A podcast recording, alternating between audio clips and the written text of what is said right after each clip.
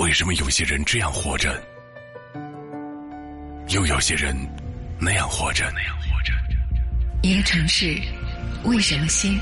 为什么废？为什么废？博物馆陈列的万物，如何才能看得通透？如何才能看得通透？只能从文化里寻找答案。言之有理，陈刚、颜亮对谈人文通识。对谈人文通识。他们两个相处了两年，两年以后，因为工作的关系，波伏娃要去叫蒙格朗公立中学去当老师，啊，要离开巴黎，他们就分开了。分开以后，恋爱的协议也到期了。嗯，分开的那一瞬间，他们俩觉得无所谓，觉得事情结束了。但分开以后，两个人都觉得怪怪，鼻子想对方想的不行，哦，鼻子想对方想的不行。所以后来，波伏娃从蒙格朗公立中学工作结束，回到巴黎以后，他做的第一件事情就去找萨特。他见到萨特以后，他就跟萨特讲，他要同居，他跟萨特要同居。然后萨特说：“我们再订一份协议，续签一下，再订一次协议。啊、这份协议就是后来我们大家提到了那个关于他们两个没有领结婚证书，只订了一个协议，然后一直过了五十一年，拿了这份协议过了五十一年的那个协议。那份协议里面规定，他们不要孩子，不以正常家庭的方式生活。原来什么叫不以正常家庭的生活方式生活？我待会儿仔细的告诉你啊。比如说，从来不做饭。”他们说，我们只保留一对男女在感情上需要保留的那些东西，嗯，其他多余的环节一律不要，啊，省掉结婚登记的环节。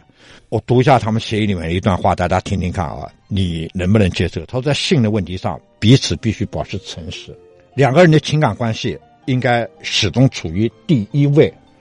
言亮这话什么意思啊？第一位就是还可以有第二位嘛，但是前提要第二位出现了怎么办？要诚实嘛，嗯。这个两个哲学家这个逻辑还是严密的。一九五五年，沙特跟波伏娃应中华人民共和国邀请，到中国来参加中华人民共和国成立六周年的国庆节。五五年嘛，一九五五年，《人民日报》上把这件事作为一个很大的大事。《人民日报》上曾经有两个整版介绍这个事。第一次整版就是沙特跟波伏娃访问中国，第一次整版；第二次整版是他们离开以后，沙特写了一篇文章，整版登在《人民日报》上。中法关系是很好的啊，欧洲大国当中跟新中国那是戴高乐，戴高乐将军，嗯，呃，第一个承认中国就是法国。我念《人民日报》原话给大家听啊，《人民日报》原话是这样讲：一九五五年九月到十一月，萨特和他的终身女友波伏娃 应邀访华，给我们 《人民日报》还蛮当时的报纸讲的啊，《人民日报》还蛮准确的啊，终身终身女友应邀访华，他们在中国的四十五天里访问了北京。南京、上海、沈阳、杭州、广州等多个城市，还在国庆节当天登上了天安门城楼，观摩新中国成立六周年的庆典，受到毛泽东主席的接见。嗯，从此以后，沙特一直说自己是一个毛主义者。啊，呃，他一直一直这样自称的。他确实还有一个身份，就是欧洲的社会主义的倡导者。嗯，有人甚至说，最早的那个欧盟的那个创意思想。来自于就有哎，就有他的一份功劳啊，有他的一份功劳。今天的人在写传记的时候，从一九二九年开始，一直到一九八零年沙特去世，他们在一起就整整度过了五十一年啊，度过了五十一个春秋。尽管他们一直没有履行过法律上的结婚手续啊，甚至他们一直保留着自己的各自的住房，但是他们的感情可能比大多数，他们互相之间的感情超过。大多数的夫妻，他们互相之间的诚实度几乎超过所有夫妻。嗯，诚实。就我们俩在一起的目的，就是因为彼此的吸引跟欣赏。对，不附着任何的其他的繁衍后代啊、财产啊，不附着，只是因为吸引，不限制各自的自由。对，但是有个前提条件，要诚实。嗯哼。所以我刚才讲，就他们的夫妻感情可能超过大多数夫妻，他们互相之间的诚实度。嗯，几乎超过所有夫妻啊，他所有东西他都告诉你。这跟我们当代的那个所谓的叫开放式婚姻还不太一样。现在有一种说法叫开放式婚姻啊，啊，说的好听一点就开放式，说的难听一点就各玩各的。哦，但是跟萨德波伏娃又不太一样哈。这个原谅，可能我下面这段话可能不大好，这个剪在节目里面。其实我今天有很多同学，就在那个特大的城市里，比如说北京、广州、上海，他们今天已经变成这样的生活了，就每人买一个十比如独十套的房子，嗯。在城市的两头，嗯。就上班也各上各的。就他们一般在礼拜天到星期四，周末夫妻啊，哎、礼拜天到星期四他们互相不来往，而且约好不打电话，啊，然后他们只有礼拜五晚上、和礼拜六晚上就到某一个房子里面两个人一起，然后互相另外五天不仅不在一起，还有这是一个条件嘛，这互相不干预嘛。对，未来尤其都市人群，他们的情感生活真的可能会 会多样性啊对对，对多样性确实是的啊。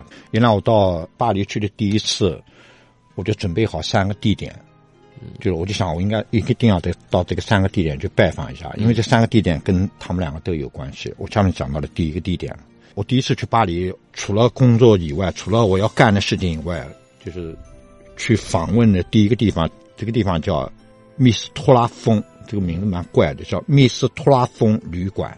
呃，这真是一个旅馆了，小旅馆，有点像我们今天的星级型酒店。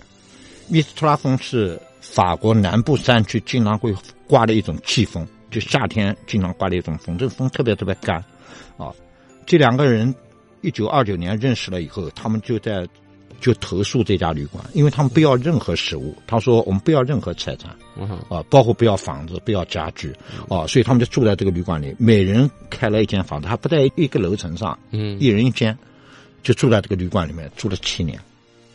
各自开了个长包房，对，后来住了公寓，公寓里面只有一张书桌、两张床，啊，墙上一开始是一间房子，后来觉得一间房子还是不好，他们又换了一次公寓，就变成两间房子，一人一间卧室，一张书桌，看书的时候两人坐在一起，一间房子的时候是一张床，后来有两间房子是两张床，几乎没有家具，嗯有个电冰箱，有人说很奇怪，有个电冰箱。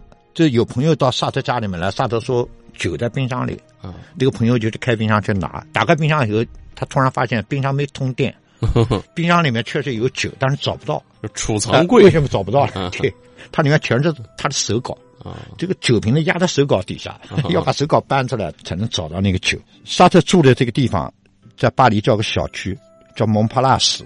他住在这个蒙帕拉斯的这个住宅里面，他不是住在那个酒店里面，他就住在这个住宅里面。他说：“我只要能保证我活着的基本要求就行了。”一直从年轻的时候到他死都是这样。他那个公寓，我去参观的时候，被别人称为叫嗯僧侣公寓，就是极简哎，剩女就是生活方式极简嘛。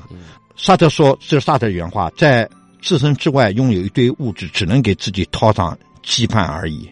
他说，我一辈子搬过三次家，几处房子之间不超过几百米，而且有意思的是，他搬来搬去都是围着一片墓地在搬房子啊。这个墓地就叫蒙帕拉斯墓地啊。其实后来他们两个死的时候埋也就埋在这个墓地里面，所以他们说这辈子他们俩都没走多远啊，都没走多远。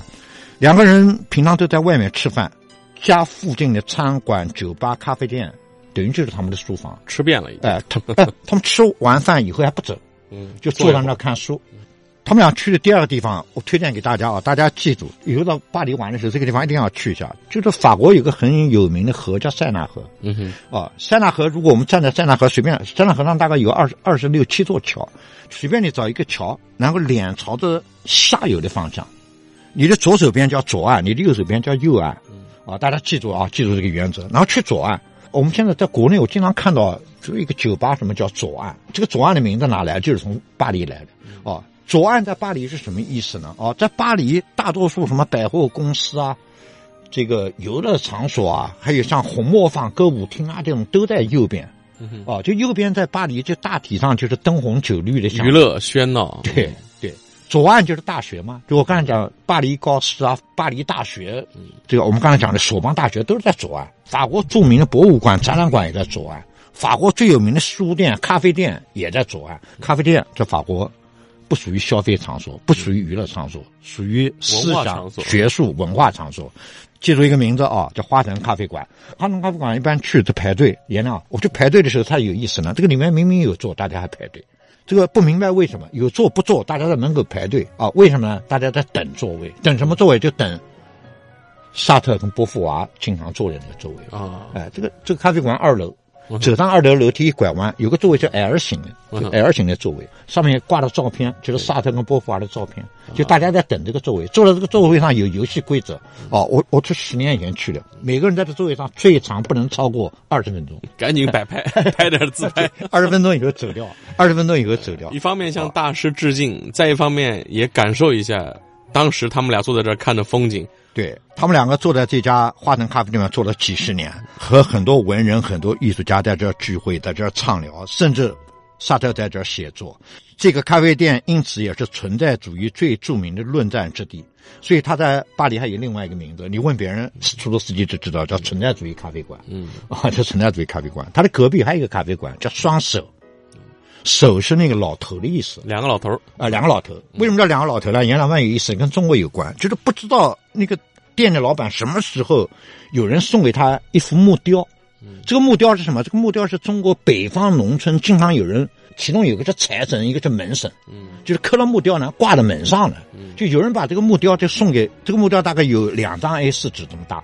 就把这个木雕就送给这个咖啡店老板，咖啡店老板就把这个木雕装在他的门上，然后就用这个木雕，不是两个老头吗？嗯，哦，他不知道两个老头是门神财神，他反正就看到这两个老头，所以他的咖啡店叫双手咖啡店。所以他们偶尔，比如这个有时候他们这个座位被人坐了，就花城咖啡馆呢，就去双手，他们就是双手坐一会儿。对，双手里面还有很多有名的人，比如说海明威经常坐那儿，哦，海明威每次到巴黎来就坐在那儿，哦，而且他们这些家伙一坐都坐了很长很长时间。王尔德经常坐在那儿。一九四三年进入萨特最重要的时期，萨特完成了他最重要的著作，他最重要的著作叫《存在与虚无》，这就是存在主义的著作。哦，稍微说的认真一点啊，到底什么叫存在主义？啊，存在主义真的还是蛮有意义的。萨特说，存在主义最基本的规定就是存在先于本质。这六个字大家肯定很容易想象，存在先于本质。那么这句话肯定可以反过来说，但是萨特不同意，叫本质先于存在。可以反过来说，啊，萨特举了个例子，萨特说有一个做剪刀的师傅，他在做一把剪刀以前，他脑子里面要先出现一个剪刀的形象，或者甚至他要在图上画出一把剪刀来，然后他才去做剪刀。但是当他没有做剪刀的时候，脑子里面的这个剪刀和纸上的这个剪刀叫什么？这个叫本质。所以说，对一个工匠来讲，他往往是本质先于存在。哦，萨特后面有句话，他说：“剪刀可以本质先于存在，人不是剪刀，人可以吗？就说人可以一生下来先假定他是什么东西，然后照着这样的一条路活下去吗？”萨特说：“不可以。”他说：“人生。”不会有一个预设的模型，然后把一个活生生的人就塞到那个模型里面去。人不是别的东西，后面这句话很重要。人仅仅是他自己行动的结果，这句话没有问题吧？人仅仅是自己行动的结果。所以存在主义说的存在先于本质啊，它的基本含义就是人并没有预设的价值啊，这就是我们讲的模具。人只有通过自己的选择和行动，这就是我们讲的存在，而创造出某种价值和某种意义。嗯，原来这句话如果晦涩的话，突然讲了这句话，我突然想起胡适先生讲过一句话。胡适在北大当校长的时候，有学生在底下问他：“请问校长，人生的意义是什么？”那胡适就就回答他一句话：“胡适说，人生没意义。”他停了一下以后，他看到底下失望的学生的脸，胡适接下来讲了一句话，这句话正好来解释存在主义。胡适说。人生是没有意义的，其实你做了什么，人生就有了什么意义。你可以赋予它意义。对，你一生的行动轨迹，你一生的社交的关系总和，就是你自己自定义的这个人生。所以，存在决定本质，就说一开始人是没有意义的。嗯。后来你做了事情，你做了选择，然后就慢慢的给自己增加意义，增加意义。嗯。对吧？哎，这挺好的。所以我们刚才说，萨特跟波伏娃在一定程度上是那个时代，他那个时代是青年的导师。对，就包括此刻，我跟陈教授在制作这档节目，有在听这档节目的朋友，这也是在用一种方式定义你的一个人生。对，对，这是一九四三年啊，我们也很荣幸能够介入到各位听我们节目的朋友的人生的一部分当中去啊。对，原来我们希望有，我们是不是有时候可以安排一个活动，我们跟大家见见面，见见面的机会。我们落一下地，我们也希望，我真的也希望当面听到他们给我们的各种各样的忠告。在没落地之前，大家可以在每集评论栏给我们留言，我们都会去看。我们尽量大家的观点，我们尽量在我们的节目里面满足大家的呃要求啊。